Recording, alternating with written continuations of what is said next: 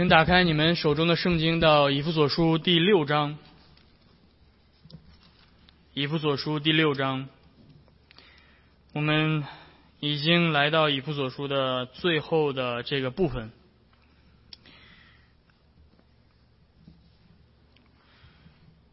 我们今天要从以弗所书第六章的第十节读到最后。那当然，这个部分我们会分啊两次来讲，所以我们，但是我们今天读经读所有的这个这段的经文。翻开之后，由我来读，我们一同来聆听上帝的话语。我还有末了的话，你们要靠着主，依赖他的大能大力，做刚强的人，要穿戴神所赐的全副军装，就能抵挡魔鬼的诡计。因我们并不是与属血气的征战。乃是与那些执政的、掌权的、管辖着幽暗世界的，以及天空属灵气的恶魔征战。所以，要拿起神所赐的全副军装，好在磨难的日子抵挡仇敌，并且成就了一切，还能站立得住。所以要站稳了，用真理当做带子束腰，用公义当做护心镜遮胸。又用平安的福音当做预备走路的鞋穿在脚上。此外，又拿着信信心当做藤牌，可以灭尽那恶者一切的火箭，并戴上救恩的头盔，拿着圣灵的宝剑，就是神的道，靠着圣灵随时多方祷告祈求，并要在此警醒不倦，为众圣徒祈求，也为我祈求。使我得着口才，能以放胆开口讲明福音的奥秘。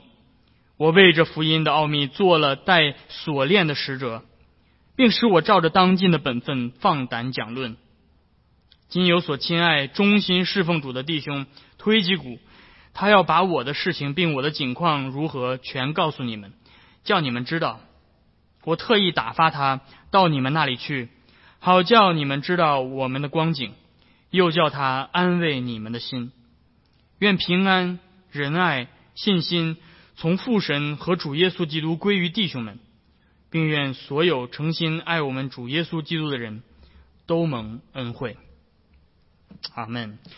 这是上帝今天向我们所宣讲的话。那今天我们要不会讲完全所有的部分，我们呃主要集中在前面第一呃第十到第十三节。在以弗所书，我们前面花了这么长的时间来讲这卷书。在整卷书里面，你们还记得保罗用了许多的比喻来形容教会。以弗所书是一卷啊非常重要的书信，它不但讲述了救恩论，它也向我们彰显了教会到底是什么。保罗用很多的形象来向我们描绘教会到底是什么。他在前面提到，教会是。基督的身体，基督是教会的头，所以教会像是一个新的人类一样，是一个新的人。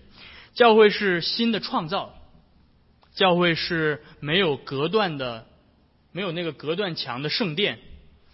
教会是上帝的家，教会是众圣徒的国，教会是基督的新娘。这都是保罗在前面使用的各样的画面。但是在结束整卷书信之前，保罗要留给我们另外一个关于教会的新的形象。在这段圣经当中，在这段经文当中，保罗告诉我们，教会是一支耶和华的军队，是一支被救恩的元帅耶稣基督拯救并带领着的神圣的军团。他们是一一群身穿着圣洁光明铠甲的战士。他们正在与仇敌征战，啊，所以保罗告诉我们，今天基督的教会正在进行一场没有硝烟的战争。我上周告诉你们，啊，我在准备讲到的时候，重新看了一遍《指环王》，对吧？所以我啊没有完全的每一秒每一秒的看，对吧？但是我想让你们拥有这样的画面，这是保罗想要留给我们的画面。就你还记得《指环王》或者是在这个 霍比特人的里面这种战争的场面？一排一排的这个精灵的他们的战士身穿着黄金铠甲，排列的整齐，呃，奔赴前线的那样的画面。这是保罗在这段经文当中给你呈现的，那就是教会，而每一个信徒就是那支军队当中的每一个战士。啊，所以在这段经文当中，保罗告诉我们，我们今天弟兄姐妹们，我们正在一场征战当中，但是不要惧怕，因为我们的将军、我们的元帅、我们救恩的元帅，已经替我们完全的战胜了我们的仇敌。所以今天我们可以靠着圣灵的大能，与我们的仇敌征战，并且期待最终完全的胜利。所以这就是。我们今天要看的，我们今天要从这段经文来看三点。第一是我们要来看征战的现实，我们今天是在一场征战当中。然后我们要来看征战的仇敌，最后我们要来看我们征战到底倚靠什么力量。首先，保罗呃第十节上来说，我还有末了的话。他写完他所前面所讲述的这些要告诉以弗所人的这些话，但是他说我最后还有一些话要跟你们说。你们要靠着主，依赖他的大能大力，做刚强的人。为什么？为什么保罗要告诉他们要刚强起来？因为第十二节告诉我们，因为保罗说你们在征战之中，因为你们在一场征战之中。征战这个词是一个啊非常特殊的一个词，保罗可以用其他的词，但是他用了。这里面的这个叫做叫做帕雷啊帕雷，这个词其实并不是指，好像就是军队的这种打仗。这个词其实原原意是指摔跤，是一个古希腊的一种竞技运动比赛，在古代的奥林匹克的搏斗类的比赛当中，这是其中一个，就是一种摔跤，对吧？你你们今天看奥运会，有没有人看摔跤比赛？啊，日本的奥运会，东京奥运会有没有看摔跤比赛？摔跤比赛没有人看，好像不是特别的精彩，对吧？但是 这种摔跤比赛其实就是两个人，对吧？他们的规则就是你要确保你是最后一个站立的人，对吧？你要把对方摔倒，让他的脚离地，让他的整个的身体是倒的状态。那么你当你保证你自己是稳定的，对方是倒的，那你就赢了。所以保罗提醒他们。他们不仅要刚强起来，要让自己的身体健壮起来，他们要站立的稳，对吧？为什么保罗一定要强调这个站立的稳？所以都是跟这个摔跤的画面是联系在一起的。在希腊的，但是有一个问题就是很有趣的是，希腊的摔跤比赛，如果你们了解一下，他们都是光膀子的，对吧？赤身赤身在摔跤。但是保罗在这里面说，你们要准备好摔摔跤的时候，你们要穿戴上军装。你说穿戴军装怎么摔跤？其实这个并不是很难理解，因为古希腊的摔跤比赛被应用在古罗马的军队的训练当中。啊，在在古罗马的军队当中，有一项训练就是这个摔跤的训练。他们在训练当中是穿着军装在摔跤的。啊，因为你要知道，在古代的很多这种战争，不像我们今天，对吧？隔着你拿一个炮弹打，对吧？他们都是近近战肉搏的。在战场上直接是兵刃相接的，你是跟你的对面的那个敌人是直接真的在进行摔跤的，是一种近战肉搏。所以这就是为什么保罗要告诉他们要穿戴着军装去摔跤。今天我们是基督的新创造，但是今天我们作为新创造还没有进入到新天新地当中，我们今天还活在这个旧的创造、这个旧的世界当中。所以，这个旧的世界，保罗前面告诉我们是伏在那个空中掌权的恶者手下，是那个魔鬼在掌权。因此，这个 新的创造就在这个旧的创造当中在征战，是新人和旧人的一场摔跤比赛。这对于我们来说意味着什么？让我们好好思想一下保罗给我们呈现的这个画面。保罗在告诉你，基督徒的生活是一场。肉搏战，基督徒的生活是一场殊死的、你死我活的一场征战。这提醒我们，基督徒的生活不是今天很多一些人想象那种轻松愉快、消遣娱乐的这样的一种状态。你今天正在与你属灵的敌人面对面的在交战，他在与你角力，他要胜过你，他要让你放弃。你有没有经历这样的、这样的、这样的征战的感感受？因此，保罗告诉我们，我们必须严肃的对待我们的信仰，我们必须严肃的对待我们的救恩，我们必须严肃的对待我们作为基督徒如何在这个世上生活。今天在北美，这种画面，我们对基督教的这种基督徒的生活的这种画面，似乎跟保罗。所形容的有一些有一些出入。我们在这种没有外在的压力的环境下，教会和信徒开始出现一种对信仰很松懈的状态。很多的人来到教会是用美国梦来取代了圣经的教导。教会不再是那个在属灵的征战当中与仇敌搏斗的这样的一个一个一个画面。教会变成什么？今天你想到教会，你想到的是什么？是什么画面？今天你想到教会，你想到的是，对吧？进到一个地方黑黑的，对吧？前面有一个打着几个呃这个绚丽的小灯光，对吧？前面喷点小小烟雾，然后上面有一个小乐队，对吧？上面弹着小吉他，然后带着你摇一摇，对不对？我们今天想到教会的时候，很多的时候把这个当做是一场演唱会，一种周末消遣的娱乐项目。教会变成了顾客至上的一个购物中心，顾客想要什么，教会就提供什么；顾客不想要什么，教会就避而不谈。顾客不想听上帝啊要审判他的罪，哦，那我们不要谈罪，对吧？不要把顾客吓跑了。今天顾客不想听耶稣为他的罪钉十字架，哦，那个太血腥了，这个不好听，不要听。今天顾客不想听从死里复活，这是什么东西？完全想不明明白。这个讲这些很奇怪的东西，这些都让顾客提不起来兴趣。那顾客想要的是什么呢？顾客想要的就是周末能够消遣一下、放松一下身心，但是同时又感觉自己的时间没有被浪费，就感觉自己学到了一点东西，能够直接第二天应用在自己的生活当中，感觉没白来一趟，对吧？你也不能完全的只是让他们就是瞎瞎闹，对吧？你也得教点他们一些有用的东西。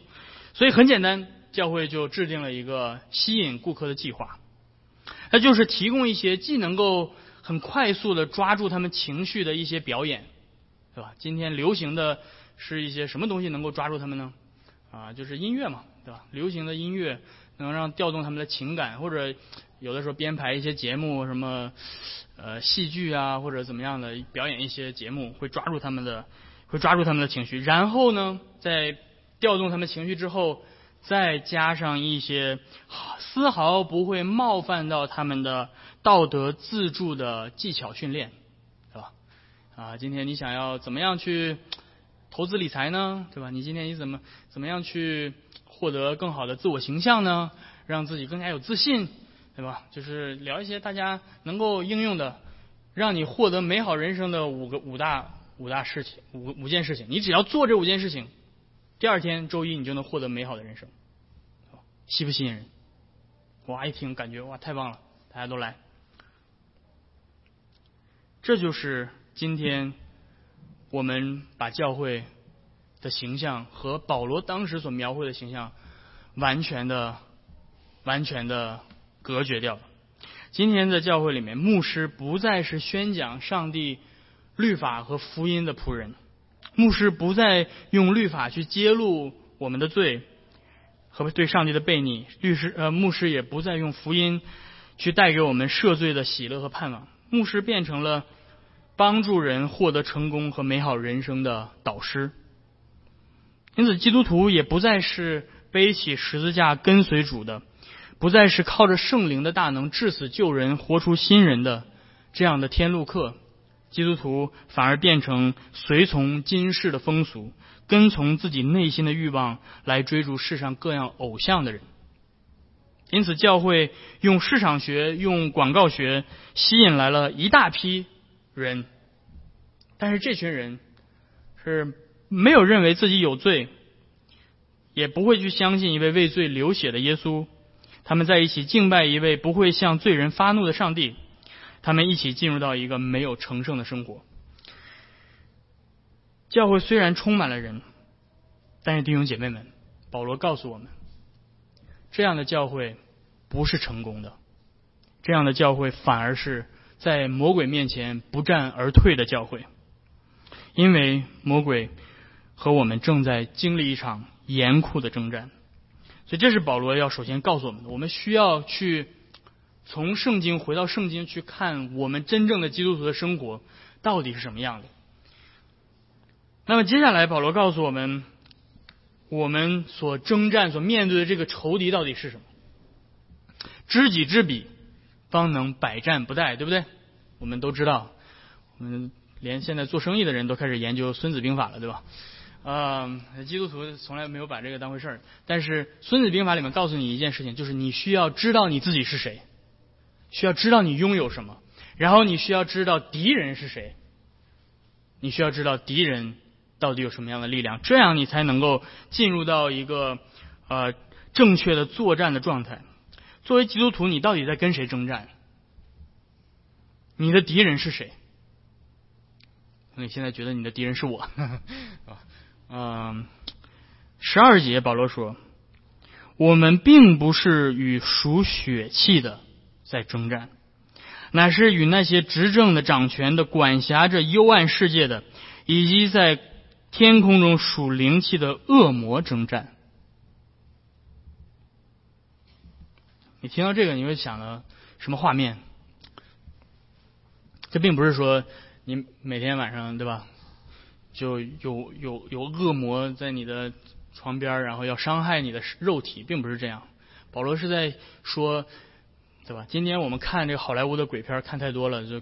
一提到恶魔，一提到魔鬼，我们想到的全都是很恐怖的、呲着獠牙的画面，好像他要过来吃了你，或者要把你拖到一个什么什么这个荒无人烟的地方要去折磨你。不是，魔鬼他征战的方式绝不是要伤害你的肉体，那魔鬼太蠢了，是吧？魔鬼伤害你的肉体是魔鬼最蠢的办法，因为谁都会避免自己肉体受伤害。今天有一些人会啊。把我们教会征战的仇敌具体化到某些人或者某一些我们看得见摸得着的这些组织啊，或者是个体，在历史上信徒也依旧会犯这样的错误。例如在初代教会，初代教会啊，一些人会在当时还在遭受逼迫的时候，有一些初代教父们会把教会的真正的敌人、敌基督者。当做是当时正在逼迫教会的罗马帝国，或者是某一个皇帝，对吧？有的人会说尼禄皇帝是，呃，教会的真正的仇敌。到了中世纪的时候呢，这种思想就没有了，因为基督教已经被普遍的接接纳了。但在中世纪的时候，啊，有伊斯兰教的兴起，所以有一时间，教会的领袖们认为伊斯兰教是真正的教会的仇敌，所以他们要。发起十字军东征，他们要去征战这个仇敌，把仇敌打败。那么，特别是在到了这个公元一千年左右的时候，这种漠视性的、呃激烈的言辞变得更加的明显。所以，教会也借着这种这种漠视的这种人们对漠视的这种期待，来来鼓鼓励大家去参加十字军东征这样的行为。但是，随着东罗马帝国的衰退，这种观点也渐渐的消退了。那到了近代，到十九、二十世纪的时候，啊，很多的思想也加入到了这种这个清单，比如说纳粹，是吧？在德国的纳粹被当作是教会的仇敌，或者共产主义也加入到了这个名单当中。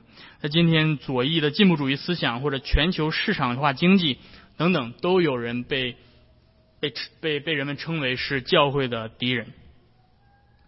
但是有的时候，这些特别公开敌对基督教的组织或者思想。是很容易辨认的，啊，我们可以说这这些思想是错误的，并且我们可以从圣经去，嗯，去挑战、去批判这些思想。但是保罗在这里面告诉我们，我们真正的仇敌，并不是这些我们可以在世界上辨认的出来的这些人或者组织或者个体，甚至不是那些公开逼迫教会的组织。保罗告诉我们，征战的仇敌是撒旦，是管辖着世界的在空中属灵的力量，他才是真正的敌人。如果我们的敌人是属血气的，那么我们征战他们需要什么？需要属血气的力量，对不对？如果这个敌人是伊斯兰教，是这个极端的伊斯兰的这个这个这个这个他们这些组织，那么如果是塔利班，对吧？如果我们的真正的敌人是塔利班，我们消灭他们很容易，对不对？我们就扔几个导弹过去，就把他们消灭了，对不对？好像十字军征战一样，教会组织大家，对吧？都穿戴起来，对吧？都去美军基地，每个人拿一拿一个什么地对空导弹，就就直接就杀过去了，对吧？或者是，如果是某一些呃这些思潮的话，我们可以利用政治、经济、社会、媒体的主流力量，对吧？我们可以我们可以占据这些呃社会上的这些标志性的呃这些话语权，来从意识形态上把他们边缘化或者消灭掉，这些都是可行的嗯。但是我们意识到，如果这个仇敌是属灵的。也就是不仅仅是思想意识形态，也不也也不是属肉体的，那么我们就醒悟过来，我们不会这么幼稚的认为征战就是如此的表面，我们也不会视那些对教会有敌意的人或者个体，是他们是真正的仇敌，反而我们开始明白说，哦，原来他们是我们的邻舍，尽管他们逼迫我们，尽管他们不喜欢我们，尽管他们。与我们有不同的思想，但是我们所做的不是消灭他们，而是把基督的福音传扬给他们，因为他们也可以获得赦罪的福音。但是我们真正的敌人是那个控制着这个不信的世界的仇敌。因此，这样的思想也让我们更加深刻的意识到，就算是我们生活在一个人口大部分是由基督徒组成的社会里，就算是我们生活在一个受基督教。主流文化和意识形态影响的社会里，我们可能依旧并没有获得真正的胜利，反而正在被魔鬼撒旦所胜过。这就是魔鬼的可怕之处。它可能隐藏在任何一个地方，它可能隐藏在教会里，它可能隐藏在我们每一个人的心里。那么接下来我们需要知己知彼，对吧？我们知道的仇敌是谁？仇敌不是这些我们在世上能够辨认的出来的这些人，我们需要向他们呃去去传扬福音，对我们需要去批判他们的思想，但是他们不是真正的仇敌，真正的仇敌是空中掌权的魔鬼。那么我们需要知道魔鬼到底攻击我们的战术是什么？魔鬼用什么样的方式来跟我们征战？保罗怎么说？保罗说：“你们要抵挡魔鬼的什么？”第十一节，魔鬼要我们要抵挡魔鬼的诡计，crafty Craftiness，诡计。换句话说，这是魔鬼最常用的方法。有的时候我们会认为，魔鬼最常用的方法是外在的逼迫，是外在的敌对和抵挡。的确，魔鬼有的时候会用这些，但是魔鬼最常用的是。欺骗、诡计、计谋、公开的逼迫和抵挡，非常的明显，世人都能看得出来，没有什么诡诈可言，对吧？你能说啊，我用公开的逼迫，我就拿着拿着武器大炮到你家门口，对吧？指着你，拿着枪指着你的头说，你不能信耶稣，对吧？你觉得这是诡诈吗？这是很明显的逼迫，对吧？而且在逼迫当中，反而教会会变得非常的清醒和警醒。如果你们了解在国内的教会，你们也可以知道，对吧？当你的信仰需要付上极大的代价的时候，对吧？你去穆斯穆斯林地区，你看那些基督徒生活在逼迫当中，基督徒，或者你去中国大陆，你看这些基督徒，他们反而灵命非常的健康。为什么？因为他们的信仰需要付上极大的代价，他们需要真的知道自己信的是什么，他们才会信。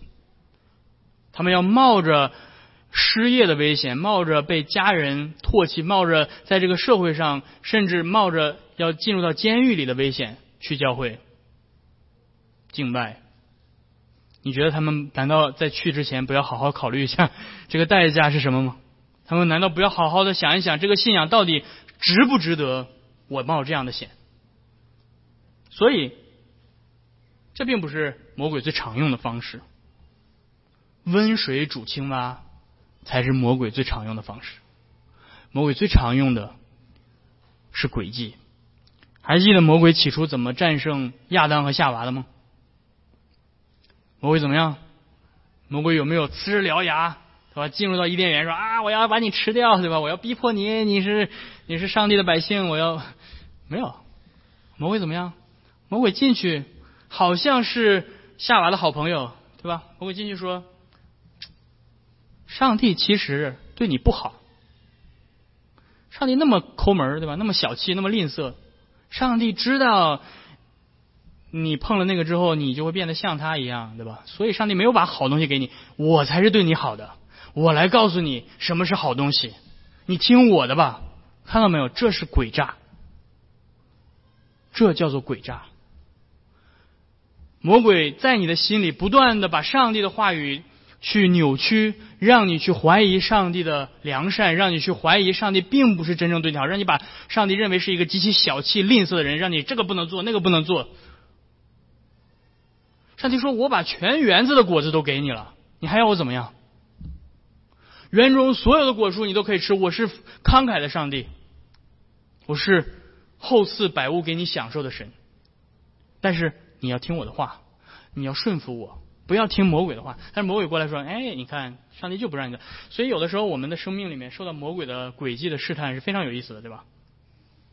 上帝不让你做什么，你就偏想做什么，对吧？这就是魔鬼的试探。上帝跟你说，对吧？不要去碰那个，不要去犯罪，对吧？不要去撒谎，不要去看那些不该看的网站，对吧？不要去交这些狐朋狗友，对吧？但是你就非得。非得喜欢这个，对吧？你非得觉得说，嗯，但是你上帝，你不是真的对我好。你要真的对我好的话，你就给我这个。我们总是被撒旦引诱、试探。撒旦今天依旧会渗入到教会里，你敢相信吗？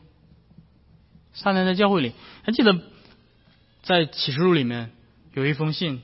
写给一间教会说，在你们当中有撒旦的宝座，在教会里有撒旦的宝座。在格林多后书，保罗告诉教会，告诉格林多教会说，撒旦会化作光明的天使，撒旦的仆役会扮成仁义的仆役，他们会摇摇身变成牧师，摇身变成教师，摇身变成神学院的教授。而魔鬼攻击你的目的是要让你对自己的罪无知，对基督拯救的工作无知，让你不明白福音，让你来到教会从来没有听过福音。最终的目的是要什么？是要让你灭亡，是要让你无法享受与上帝的同在，让你与上帝为敌。所以魔鬼攻击我们的方式有两个层面，一个是我们的思想，一个是我们的行为。在思想上，如果我们把整个以弗所书。来作为一个整体来看的话，还是还记得在第二节，魔鬼要攻击你的话，要怎么攻击你？魔鬼就继续让你随从今世的风俗，让你学这世上流行的思想，对吧？今天书店卖什么畅销书，就让你去买什么，对吧？就让你去读周欧斯汀呢，对吧？Be a better you，对吧？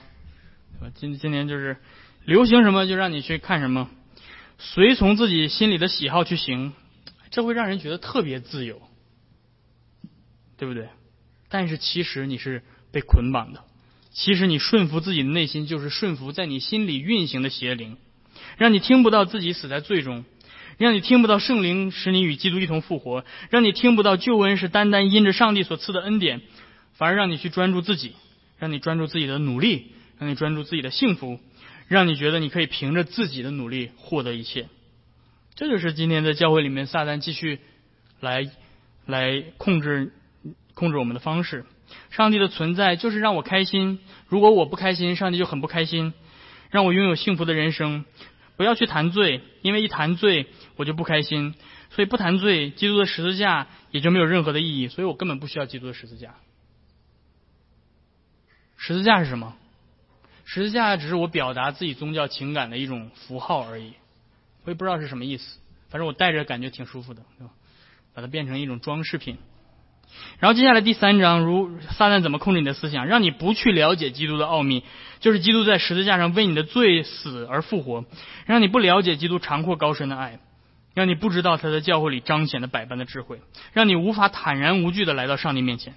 这是什么？这是道德主义。这种诡诈，这种诡计更加的阴险。它让你有表面的敬虔，它不像是前面我提到的这种成功神学的。诡诈看起来那么太表面了，对吧？大家都能看得出来，在教会里的人还不如在世界上的人道德。但是有另外一种诡诈，叫做道德主义，就是说，在教会里的人特别的道德，特别好，见人就微笑，对吧？非常的热情，然后有礼貌。但是在教会里面没有基督的福音，在教会里面讲的全部都是如何通过宗教、灵性或者道德的自我提升。尽自己所能的来换得上帝的青睐，换得上帝的奖赏，这种思想是把福音变成了律法。还有一种思想，他是要用人的诡计和欺骗，用一切异端之风把你带走，去随从各种错误的思想。这是第四章所说的。那这种方式最好的方法就是让教会里担任教导责任的人不去传讲福音，只要他不讲福音，讲什么都行。今天你在教会里面能听到什么？能听到各种各样的、各种各样的东西，你这完全想象不到的，对吧？我曾经听过一个最最有意思的就是，整个一篇讲到，完全没有提耶稣这个名字，对吧？完全没有提上帝，完全没有提罪，完全没有提十字架，完全没有提拯救，讲的是什么？讲的是怎么样去榨橙汁，怎么样榨出一杯完美的橙汁，对吧？然后从这个，从他这个今天这个。榨橙汁的这件事情，然后联系到人生，对吧？人生你要经历一些磨难呐，对吧？但是最终你产生出来的是一杯美好的橙汁，这跟耶稣有什么关系？我来，我不来教会，我可以听这些，对不对？我不用来到教会，我随便找一本什么这个哄小孩睡觉的书，我也可以得到这些道理，对吧？今天有的人把今天教会竟然把基督教的福音的真理变成了而创就是。睡前哄哄小孩睡觉的这个故事书，对吧？当然，你睡前如果有哄小孩睡觉的圣经故事是很好的，对吧？但是我说的是这些丝毫没有任何的属灵的深度的这种教导，充斥着教会的讲台。但是还有一种，就是听起来好好像更高级一点。这种高级是什么呢？就是把讲台变成时事政治的舞台。这种。这种轨迹要更加的、更加的隐藏，为什么？因为它让你想的是比你自己更宏大的事情，它让你想的是加入到一个 common cause，让你让你想的是加入到一个一一项运动当中，一种公共事业当中，是让你不会觉得自己很自私，让你觉得不是只关注你自己的生活。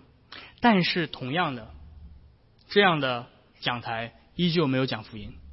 你有没有上？你你有没有听过？呃，看去去过这样的教会，对吧？这个教会里面，啊，到主日了，对吧？这个主日福音倒是没讲多少，但是你特别了解最近 最近这个白宫都发生了什么事情，对吧？你特别了解这个在中东地区发生了什么事情，但是耶稣基督没有，是吧？你整个一篇的讲道全部都是讲这个世界的局势怎么怎么样啊，对吧？我们要到底要怎么样给谁投票啊？要支持怎么样的政政策呀，是吧？我们于是借着这样的方方法，信徒可以永远在灵性上不用长大，对吧？当然，在政治思想上长大的很很快，但是却在灵性上一直不增长。你可以不确定上帝是否在永恒当中拣选他的百姓得救，你可以不确定这个，但是你必须非常确定上帝拣选谁当美国总统。你看到了吗？看到问题所在了吗？这就是魔鬼成功的让基督的新娘。移情别恋于时代精神，在行为上被成功神学俘获的地方，因为教会不去谈罪，很容易变成反律主义。因此，他们喜爱谎言、偷窃、贪婪，喜爱污秽、淫乱、醉酒放荡。而被道德主义俘获的地方，一些表面的罪会被遏制，但是因为不明白基督赦罪的恩典和福音。所以容易变成律法主义。信徒容易彼此心存苦毒、嚷闹、毁谤，不存怜悯之心。被社会转化主义俘获的地方，他们把罪的定义放在社会的结构上，而不是人的本性当中。因此，他们会产生在社会议题上变成律法主义者。你必须支持这个，你如果不支持这个议题，那么你就不是一个合格的基督徒。所以在社会议题上，他们是律法主义者，但是在教义和基督徒生活当中，他们却变成了反律主义者，因为他们没有认为罪是在这个地方产生的，所以很有意思。你看到了吗？你看到这个仇敌有多么的厉害？今天已经把北美的教会搅和成什么样子？今天你还有多少机会进到教会里？你可以确定，我今天来到教会，我可以听到耶稣基督，我可以听到福音。我可以听到我的罪被赦免，我可以听到耶稣在十字架上背负我的罪，我可以听到耶稣为我复活，我可以听到在基督里我有永生的盼望。你，你今天大概按百分比算，没有多多少可能性你能在教会里听到这些了。但是这就是教会存在的原因呢，弟兄姐妹们。教会为什么存在？教会存在不是为了聚集你们这帮人，然后把我。最想让你们做的事情，让你们去做，让你们去投我最想让你们投投票的人。教会存在的原因只有一个：去宣扬耶稣基督的福音。因此，回头看魔鬼极其的强大，而魔鬼的强大显露出我们的软弱。但是好消息是我们无法靠自己的力量战胜仇敌，但是我们的救主为我们战胜了他。我们的主替我们战胜了我们所无法靠自己战胜的。不但如此，他也把他的力量赐给了我们，使我们能够靠着他的力量来抵御仇敌。这是我们要看的最后一点：征战的力量。我们到底怎么样与这这位狡猾的魔鬼征战？第十节他说：“你们要靠着主，依赖他的大能大力。靠着主的大能大力到底是什么样的？主的大能大力到底是什么样的？”不是你在 Facebook 上对吧写一句耶稣是主就是获得他的力量，不是的。这个力量到底是什么样的？前面我们需要回到前面以弗所书第一章第二十到二十二节，那里面提到了这个大能大力这个词，在那里面保罗告诉我们，这个大能大力是上帝在基督身上运行的，使基督从死里复活的那个力量。那个大能大力是使基督升天的力量，坐在父上帝的右边。那个力量使基督远超一切执政的掌权的，看到了吗？所以，上帝的大能大力是基督复活的、升天的、超越这个世界的力量。这个力量现在使基督，呃，叫万物都伏在基督的脚下。因此，接基督借着这个力量，在仇敌中掌权。基督战胜了他我们的仇敌，就如同。大卫代替以色列民战胜歌利亚一样，今天我们的大卫耶稣基督来替我们获得了这场胜利，而如今借着这个大大能，就是圣灵的大能，借着福音的宣讲，上帝的国度在地上拓展，圣灵的大能正在战胜魔鬼的权势，释放他所辖制的奴隶，使他们从死里复活重生。这就是以弗所书第二章所告诉我们的。上帝用这个大能大力，不仅运行在基督身上，他也用这个大能大力运行在我们身上，使我们与基督联合，使我们与他怎么样一同复活，对吧？你看第二章，我还记得我我我们之前强调的，我们借着这个力量与基督一同复活，一同坐在天上，这就是圣灵新创造的大能，使基督复活的灵今天住在你们里面。叫耶稣基督从死里复活的上帝，也必借着住在你们里面的圣灵，使你们必死的身体活过来。因此，靠着圣灵的大能，我们抵挡我们的仇敌。我们的仇敌最怕的是什么？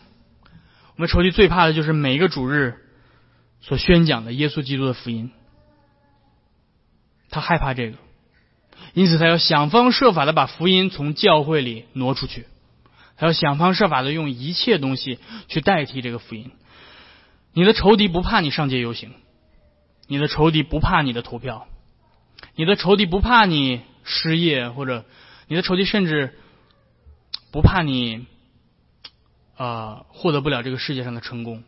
你的仇敌非常乐意这这些，但是你的仇敌非常怕你明白福音是什么，因为这个福音是上帝的大能，要拯救一切相信的人。